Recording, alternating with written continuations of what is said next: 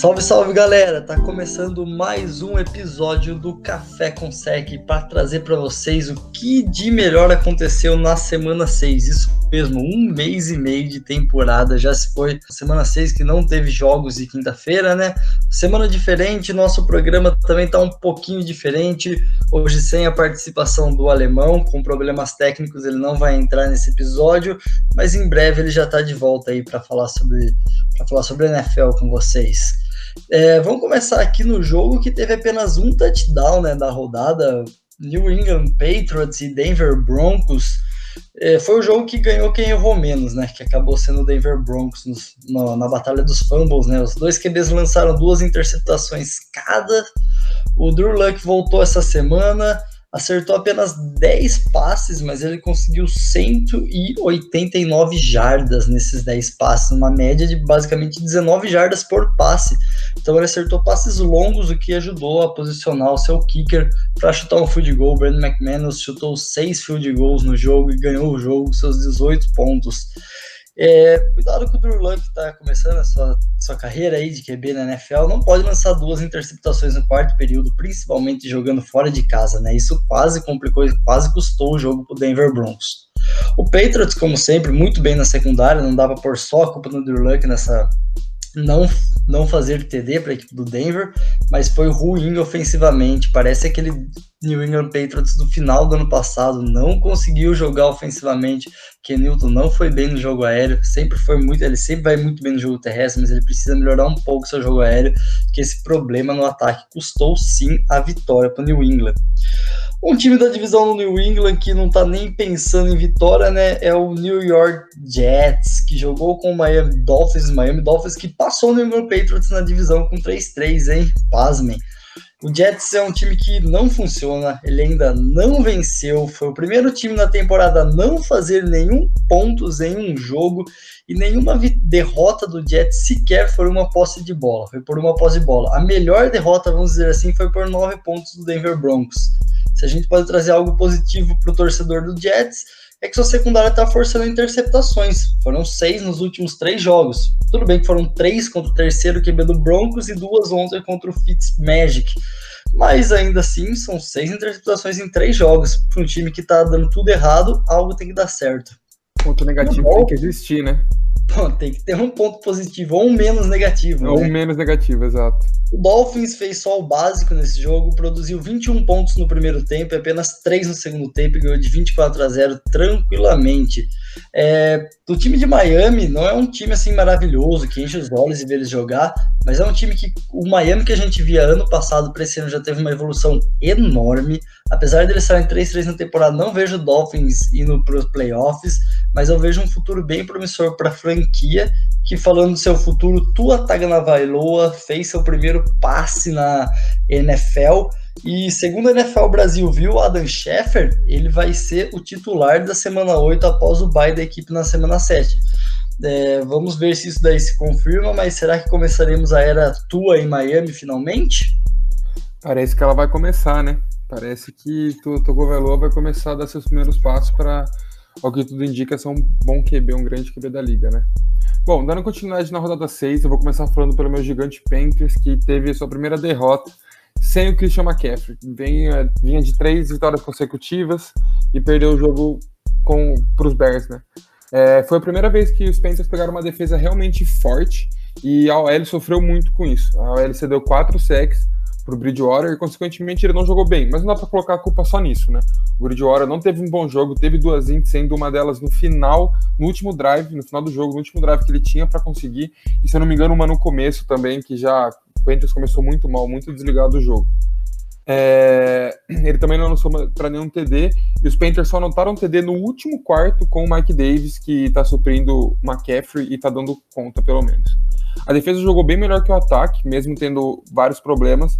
É, e o meu destaque para a defesa dos Panthers é para o rookie Jeremy Sheen, também para o Derek Brown, que fez um bom jogo, mas Jeremy Sheen teve uma int extremamente importante, cinco tecos e dois passes desviados.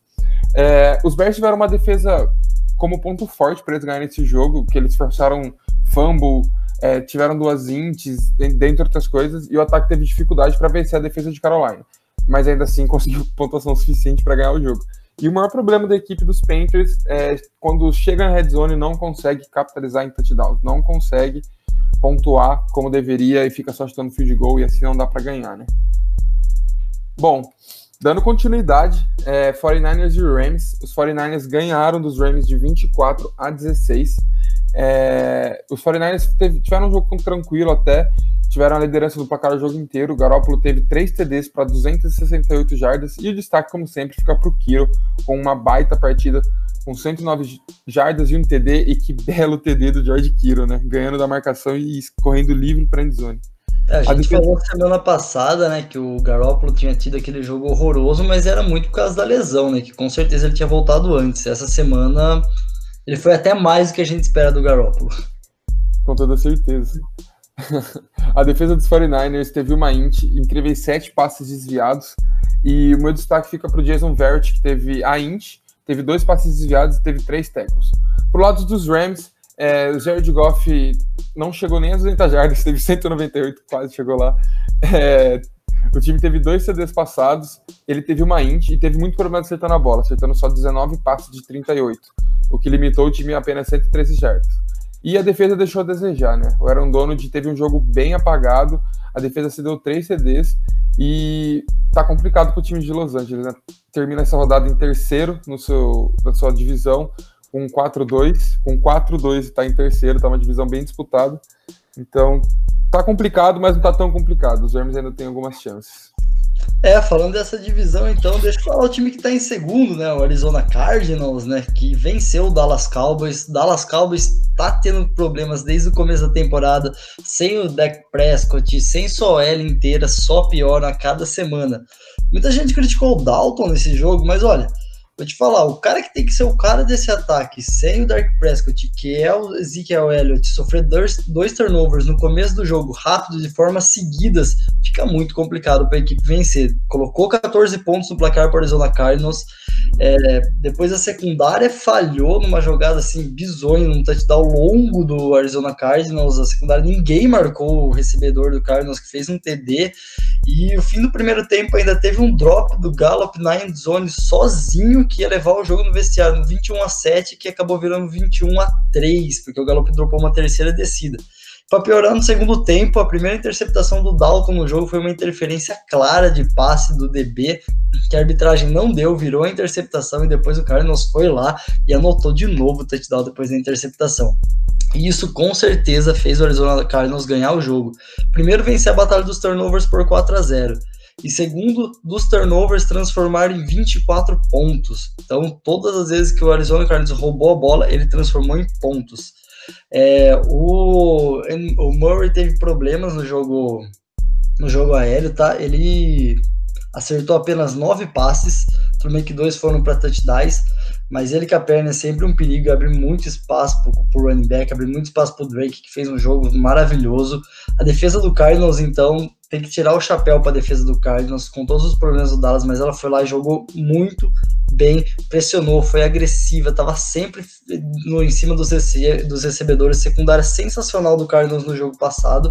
E o Buda Baker é o grande destaque né, dessa defesa. Ele fez sec, é, fez interceptação, forçou fumble e mais do que você procurar ali nas estatísticas dele, você vai achar que ele fez um. É uma segunda-feira para ele lembrar para sempre da vida dele. E da divisão do Dallas, a maravilhosa divisão do Dallas, a gente teve o duelo de divisão. Se pudesse, ninguém ganhava, né? O Washington Football Team contra New York Giants. Daniel Jones, a exemplo do Murray, completou apenas 12 passes no jogo. O touchdown dele foi muito bonito, tá? O que ele passou para touchdown foi bem bonito. Mas em duas situações de primeira para o gol, ele, o time do Giants teve um field goal e uma interceptação do Daniel Jones na situação. É, ele correu sete vezes, ou seja, ele quase correu o tanto que ele passou no jogo. E a defesa do Giants está tendo uma temporada ok. Nesse jogo não foi diferente. E ainda por cima forçou um turnover no quarto período e foi para a endzone que colocou 20 a 13 no placar, graças à defesa nesse finalzinho. Pro lado de Washington, diferente do Daniel Jones, o Kenny Allen teve um jogo muito bom. É, muito bom não, mas não foi ruim. Ele sofreu um turnover no fim, né? É, o turnover que já falei do fumble, mas depois ele voltou para o campo, conduziu o ataque para o touchdown, que seria do empate, mas daí o Rui Rivera quis ir para dois pontos e não conseguiu converter e o Washington perdeu de novo. É, mas o Allen, ele errou apenas 11 passes, ele tentou 42 passes, mas ele só teve 280 jardas, então é, dá uma média de 9 jardas por passe completo, muito pouco. O jogo terrestre também não colaborando. Fica difícil para o Washington ganhar jogos assim, né? Ah, o Ron Rivera tá louco da cabeça, né? Porque não empata aquele jogo, vai pro overtime, joga no garantido. Queria arriscar, entendo o lado dele, mas, né? Vamos entender as limitações do seu próprio time. o próximo jogo que a gente vai falar vai ser dos Steelers e Browns. Os Steelers amassaram os Browns, ganharam de 38 a 7, com uma vitória tranquila. E que defesa dos Steelers, né? Pelo amor de Deus. A defesa foi muito bem. Minka teve uma pick six, o Sutton teve uma int, a defesa teve sete passes desviados, quatro sacks, seis tackles para perda de jardas. Eles anularam os ataques dos Browns, fizeram de tudo. Big Ben teve 162 jardas e um TD, e o destaque fica para o jogo corrido do time dos Pittsburgh. James Conner liderou esse esse grupo corrido com 101 jardas e um TD, e o time anotou mais outros dois TDs correndo com a bola. Os Browns não tiveram um bom jogo, correram apenas para 75 jardas. Baker Mayfield lançou para duas ints e lançou para um TD também, é verdade, teve 119 jardas, mas a defesa não conseguiu segurar o Rojão, que é esse ataque que está muito encaixado, e ainda mais quando o seu ataque não ajuda, né? Se você não adianta você ter uma defesa que está segurando, que consegue segurar alguns drives e seu ataque não responde do jeito que você imagina. E os Steelers estão invictos, né? É um dos poucos times, um dos três ainda invictos nessa, nessa semana. Para piorar a situação do Browns, né, ele perdeu dois jogos feios e os dois jogos feios dentro da divisão, pro Ravens e pros Steelers. Então, quer ganhar a divisão assim vai ficar difícil, Cleveland. É, dando sequência, Jaguars e Lions. É, os Lions tiveram um bom jogo corrido, anotaram três CDs, dois com o Jordan Swift e um com o eterno Adrian Peterson. Matt Stafford teve mais de 200 jardas, uma int e um TD, e a defesa dos Lions foram muito bem contra o jogo corrido, cederam apenas 44 jardas. O Gardner Minshew FC não foi páreo para o time dos Lions. É, o Minshew teve mais de 200 jardas, correu para um TD, lançou para outro e teve uma int e sofreu um fumble. Então meio que se anulou, por assim dizer. É, o rookie undrafted James Robinson não teve aquele jogo, né, que todo mundo que todo mundo estava acostumado com ele ajudando o ataque, correndo bem ele teve apenas 29 jardas, então fica bem difícil para o time dos Jaguars, que já não é aquelas coisas, as suas melhores peças não colaborarem. É... E os Jaguars perderam os últimos cinco jogos, cedendo mais de 30 pontos. Não tá fácil nem um pouco para o time de Jacksonville. A defesa está com muitos problemas. É um jogo que se esperava muito, né? Tinha tudo para ser muito bom, mas acabou saindo abaixo da média. Foi Chiefs e Bills, né? O jogo que era para ser na quinta-feira e acabou virando na segunda-feira. A chuva forte que caiu na segunda-feira lá em Buffalo não ajudou é, o, o, jogo ser bom, mas principalmente atrapalhou demais a equipe do Bills. Sua defesa que já tinha problemas ano passado, na temporada passada, contra o jogo corrido, apareceu esses problemas muitas vezes em muitos jogos, teve muito problemas com o jogo corrido na segunda-feira. Cedeu 245 jardas terrestres para o Kansas City Chiefs, que nem é um time que corre tanto com a bola, né? Mas vou te dizer que correu muito nesse último jogo. O ataque também teve um jogo desastroso do Josh Allen, que vinha conduzindo seu time tão bem, agora vem de dois jogos muito ruins e duas derrotas seguidas. Olha, é, luz amarela lá em Buffalo, eu sei que pegou dois fortes adversários, mas foram dois fortes adversários dentro da sua conferência que ele perdeu e também não teve nem um pouco da ajuda terrestre que teve em Kansas. Eu sei que pode pôr muito a culpa na chuva, mas Josh Allen tem que voltar a ser aquele Allen dos quatro primeiros jogos se o Bills quiser alguma coisa. Se tem uma coisa que o Bills precisa nessa temporada é ganhar jogos importantes, né? Não adianta ficar ganhando jogos com times medianos e equilibrados, tem que ganhar jogos importantes, jogos grandes contra times fortes para chegar com aquela moral nos playoffs, né? É, ganhar os jogos medianos e fáceis vai fazer o time apenas pro playoffs, mas depois vai ser igual ano passado, vai sofrer, vai jogar fora, provavelmente vai jogar o primeiro jogo em casa, mas depois vai ter que viajar e aí fica bem difícil, né? E é um time muito bom, então olho no Bills, mas esses dois últimos jogos fez a gente ligar uma luz amarela lá nessa equipe. E o Chiefs, por outro lado, né, não igual a gente falou, o time que viesse, que perdesse esse jogo ia tá, ter a segunda derrota consecutiva e sempre liga a luz amarela. O Chiefs foi lá, fez um jogo pro gasto, ganhou. A defesa do Chiefs começou a temporada do ano passado, que eles foram campeões meio mal, meio capenga, evoluiu muito e fez o time chegar no Super Bowl né, e ser campeão. E esse ano essa defesa só mostra uma evolução.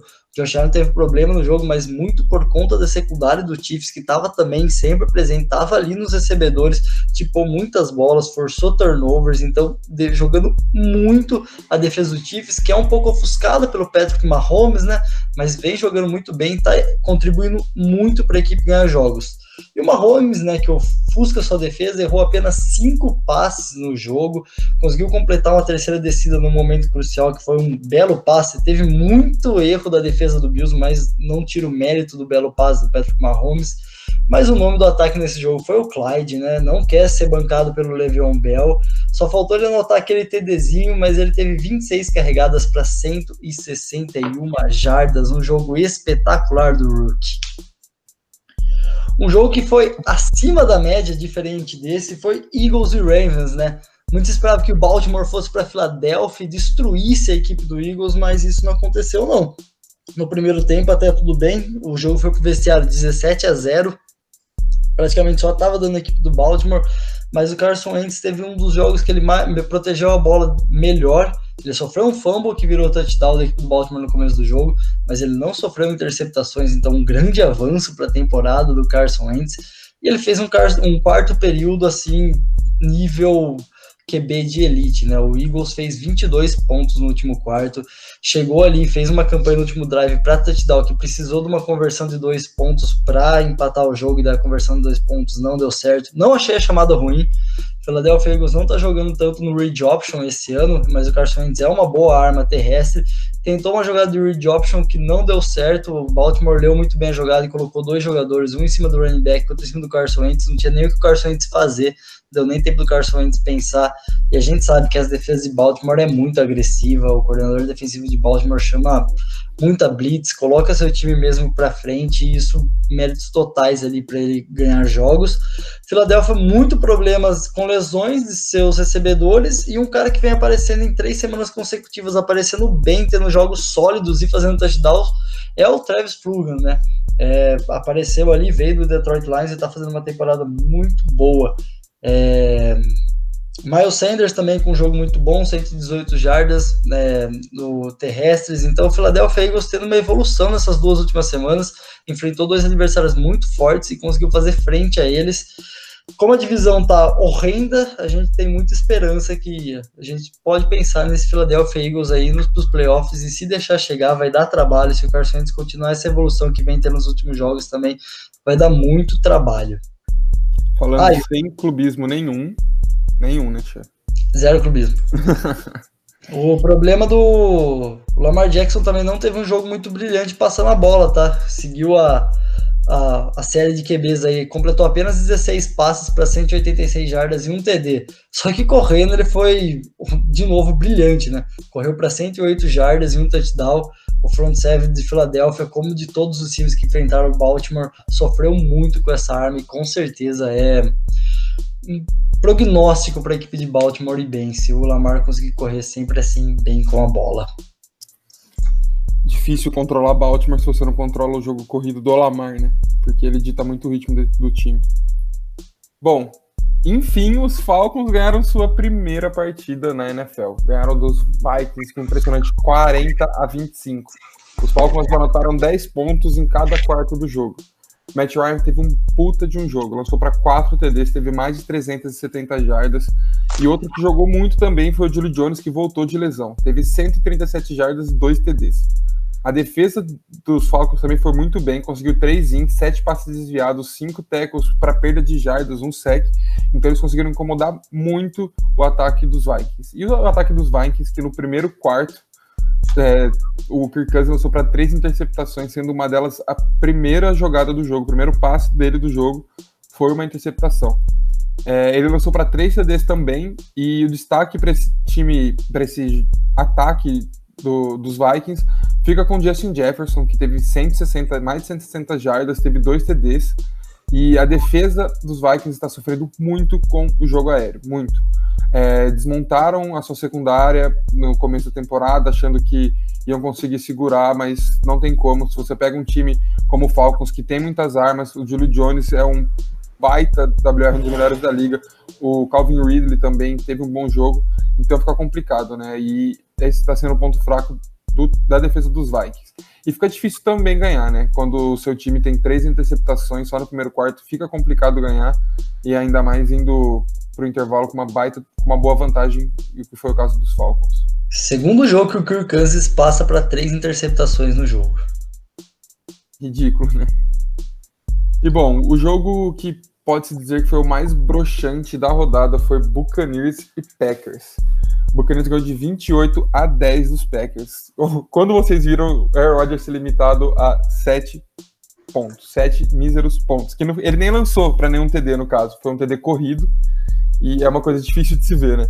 Foi um jogo triste porque é uma das últimas vezes que a gente vai ver um Brady contra Rodgers e ela terminar logo desse jeito, né? É, um domínio absurdo do time de Tampa. Os Packers acabaram o primeiro quarto ganhando de 10 a 0 e logo no segundo quarto tomaram 28 pontos. Então foi um apagão total da equipe de Green Bay, total. Rodgers, por incrível que pareça, não lançou para nenhum TD, igual eu já falei, teve duas interceptações. É, e lançou só para apenas, para Rodgers é apenas 160 jardas. É, o ataque corrido de Green Bay não chegou nem a 100 jardas, então o ataque corrido também, o jogo corrido não ajudou. E do lado de Tampa é só alegria, né? O time parece que encaixou. O Brady conseguiu soltar o braço usando bem o plantel de jogadores que eles têm, e os jogadores estão ajudando e produzindo. Principalmente o exemplo que eu vou dar é o Gronkowski, que vem evoluindo a cada semana, e nessa semana teve um bom jogo, jogou muito bem contra a defesa de Green Bay, anotou TD, e ele é uma peça extremamente importante, né?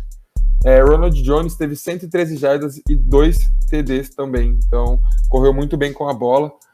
E a defesa foi muito bem contra o ataque do, de Green Bay, a defesa de Tampa foi muito bem. É, o que é uma missão difícil você jogar contra Aaron Rodgers e companhia, e ainda assim conseguiram é, duas interceptações, quatro sacks e pressionaram muito bem o Aaron Rodgers. É, e se eu não me engano, o Brian Bulaga saiu machucado no meio do jogo, que só prejudicou mais a vida de Green Bay. É, vale lembrar desse jogo que foi a sétima, sétima pick six da carreira do Aaron Rodgers, da carreira, que não é curta, né? Nem uma pouco. longa. Para ter uma noção, o adversário da vez, que é o Tom Brady, que é o puta de um quarterback, né? Sem palavras, também já teve duas nessa temporada. E o Rodgers tem sete na carreira. Na carreira. Então, é algo realmente absurdo. Primeira, primeira interceptação do Aaron Rodgers na temporada já veio logo duas e uma sendo a pick six. É um jogo que começou, parecia que ia ter um placar diferente, né? Um placar surpreendente, mas no final acabou com a vitória do favorito. Foi Colts e Bengals, né? O Bengals abriu 21 a 0 no começo do jogo, mas já no intervalo o jogo foi 24 a 21 para o Colts, para o Bengals, né? O Colts acordou no segundo quarto, conseguiu igualar o jogo e no final acabou ganhando, né? Saiu com a vitória por 31 a 27. O Rook John Burrow não passou para nenhum touchdown, mas ele fez um jogo decente, ele fez um jogo legal, acertou 25 passes de 39 para 313 jardas. É que a equipe correu muito bem na red zone, né? Três touchdowns corridos, um com o Mixon, um com o Giovanni Bernardo e um com o próprio Joe Burrow. Então, um time que conseguiu colocar o jogo corrido que a gente tanto pedia pro, pro Bengals colocar em ação, mas infelizmente perdeu para o Indianapolis Colts do Philip Rivers lançando para três touchdowns. Os dois QBs tentaram ali entregar o favor um para o outro no quarto período, né? O Rivers lançou uma interceptação quando estava 28 a 27 para a equipe do Colts. Daí o Bengals fez uma campanha e o Bullock errou um field goal de 48 jardas que ia pôr o Bengals na frente. Ele tinha acabado de acertar um de 51, um de 55, perdão, e daí ele errou esse 48 para colocar o Bengals de volta no placar. E o Rivers daí voltou a campo, acertou uma conexão de uma terceira para nove crucial, que colocou daí o Colts numa posição de chutar o field goal para fazer, fazer o 31 primeiro ponto. Daí o Joe Burrow teve que fazer um ataque para touchdown no final do jogo, não conseguiu, acabou sendo interceptado numa posição que já daria a ele a chance de chutar o field goal. Então, de novo, muito crucial a terceira para nove do Philip Rivers, que vem sendo muito criticado com razão nessa temporada, mas parece que engrenou da metade para o final desse jogo. Deve ser triste o Joe Burrow, né? Sai do college sem nenhuma derrota e vai logo para um Bengals que o time também não ajuda ele, né, como ele precisa. O time deixa a desejar em muitos quesitos e ele também não tem toda a culpa, né. Uma coisa que eu gostei desse jogo foi a conexão entre Joe Burrow e T. Higgins. T. Higgins que é, comandou o jogo aéreo, foi o jogador com mais jardas, mas ainda assim é muitos problemas. O Burrow teve um jogo decente, como você falou, como o Show disse, mas não tem como. Ele precisa de ajuda. Nenhum dos dois times correram muito bem com a bola. Os Bengals tiveram só 98 jardas corridas e os Colts tiveram 59 apenas. Então ninguém correu muito bem com a bola. Os Colts tiveram um TD corrido na linha de uma jarda. Então, ou seja, foi uma corrida para uma jarda para um TD. Nenhum time correu muito bem com a bola. Não tá jogo... É. E o jogo aéreo dos Colts foi bem. Eu gostei. Mais, é, quatro jogadores com mais de 50 jardas, sendo eles Marcos Johnson o primeiro com 108. Então, é, o Felipe Rivers conseguiu distribuir bem o jogo e conseguiu sair com a vitória, né? É, o jogo, para mim, que foi o melhor jogo da semana e um dos melhores da temporada, ficou por conta de Titans e, e Texans, né? Deveria ser o jogo dos times que estariam disputando na Salt, mas o Texas não tá permitindo, né? Não tá querendo ir para playoffs esse ano. E a gente tem que falar muito e muito bem dessa equipe do Tennessee Titans que está invicto. A defesa teve um pouco de problemas nesse jogo, não conseguiu pressionar tanto o Sean Watson, que estava tendo problemas com pressão a secundária não jogou bem também, não fez um jogo excelente. É, então a defesa do Titans ali ligar aquele alertinho, aquela luz amarela. Mas um cara que não precisa de alerta, que tá jogando muito bem desde que assumiu a titularidade dessa equipe do Tennessee, é o Ryan Tannehill que evolução maravilhosa que esse cara teve no seu jogo. Ele não é mais aquele QB só de passinho curto, que depende muito do play action, não. Ele tá fazendo uma temporada consistente no shotgun, ele tá jogando muito bem, ele tá convertendo terceiras descidas longas, ele tá sendo crucial na red zone para a equipe. Então, o Ryan Tannehill é daqueles QBs assim que pós-lesão, ele ganhou o Comeback of the Year no passado e esse ano ele está tendo de novo uma temporada de altíssimo nível. Muito se perguntava como seria o Ryan Tannehill essa temporada, né? E ele está correspondendo demais com a expectativa. Lógico, quando você tem um Derrick Henry no seu time, você não pode tirar a bola das mãos dele, porque ele é um ET. Ele é um cara magnífico, correu para mais de 200 jardas nesse jogo, dois touchdowns, mas o Tannehill também teve um jogo muito consistente, um jogo muito bom, principalmente uma campanha de 1 minuto e 50 para empatar o jogo no final, foi algo assim maravilhoso. Ele tem que tomar um pouquinho de cuidado no seu jogo com os turnovers, né? Ele lançou uma interceptação, ele sofreu um fumble que colocou Houston na partida mas ainda assim, muito bom. E méritos também ao Weber, né, o treinador do Titans, que está se mostrando ser um excelente treinador. Uma terceira para o gol, no overtime, na linha de oito, você alinha o Tannehill de receiver e coloca o Dark Henry para receber a bola e daí ele corre para a endzone, é algo que poucos, poucos treinadores têm coragem de fazer na liga e ele tem, e ele vem fazendo touchdowns desse jeito, ele vai se tornando um dos treinadores assim a se olhar muito bem no jogo. E o Texans sem o Bill O'Brien, né, por outro lado, o Bill O'Brien um treinador também maravilhoso, né, magnífico, melhorando cada dia mais, né, depois que o Bill O'Brien saiu. O Texas teve uma vitória semana passada sem ele e fez um bom jogo, levou para o overtime esse jogo do Tennessee Titans, que é uma grande equipe. A defesa ainda sofreu, a secundária também do Texas bem fraca esse ano e continuou sofrendo, tanto que tomou mais de 30 pontos novamente, né? Mas o John Watson fez um jogo muito bom. Lançou para quatro touchdowns para quatro recebedores diferentes nesse jogo. O John Watson é com certeza um dos QBs elite que infelizmente não veremos nos playoffs esse ano, acredito eu. É, no fim do jogo, também, o novo treinador do Texas tentou duas conversões para quarta descida ousadas e conseguiu as duas conversões. Ele estava ganhando o jogo e ele foi para essas duas conversões, além de chutar um field goal e colocar quatro pontos de vantagem para o seu time. Ele tentou e daí ele chegou na endzone, fez o touchdown e daí ele quis ser ousado de novo, né? Quis ir para dois pontos para finalizar o jogo de vez, é, colocar o placar em nove pontos. Ele não conseguiu, ele perdeu a conversão e daí o, o teve que conduzir seu time apenas um touchdown com um field goal simples para ganhar o jogo, para empatar o jogo e depois ganhar no overtime.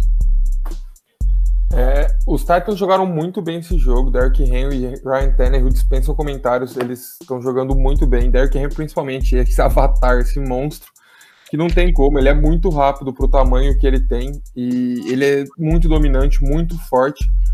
E os Texans, como o Sean disse, não fizeram um jogo mal, não fizeram um jogo ruim. Foi um jogo bem competitivo, tanto é que foi pro overtime. E foi nítido ver a cara de tristeza do Sean Watson quando ele perde no cara coroa para descobrir quem fica com a bola. foi engraçado e triste ao mesmo tempo ver um negócio desse. E uma coisa bem interessante dos Titans é que eles estão 12-0 enquanto em jogos que eles marcam mais de 20 pontos desde o primeiro semestre de 2015. Então, se você toma mais de 20 pontos dos Titans, é uma chance bem grande de você perder esse jogo. É, não tome 20 pontos do Titans e não deixe o Derrick Henry correr se você quiser ganhar do Titans. Não é muito fácil você conseguir ah, fazer isso na NFL. Tem uma coisa que eu esqueci, que eu esqueci de falar. É, o Tennessee é a primeira equipe da história da NFL que teve um, um QB que passou para mais de 350 jardas e um running que correu para mais de 200 em um mesmo jogo. Então foi um baita jogo ofensivo de Tennessee. É jarda em defesa do Texans. É jarda. A defesa do Texans nós não chamaríamos para tomar o nosso cafezinho essa semana, mas não. eu quero saber, Big, quem você chama para tomar o cafezinho com você? Nossa, eu vou te falar que é uma semana bem complicada de escolher só um nome, mas eu vou chamar o Julio Jones. É, o Julio Jones voltou de lesão, fez uma excelente partida, ajudou muito bem os Falcons, foi uma puta válvula de escape pro Matt Ryan. Então, Julio Jones, tamo junto essa semana. E você, Anderson, quero saber agora, tô curioso. Opa!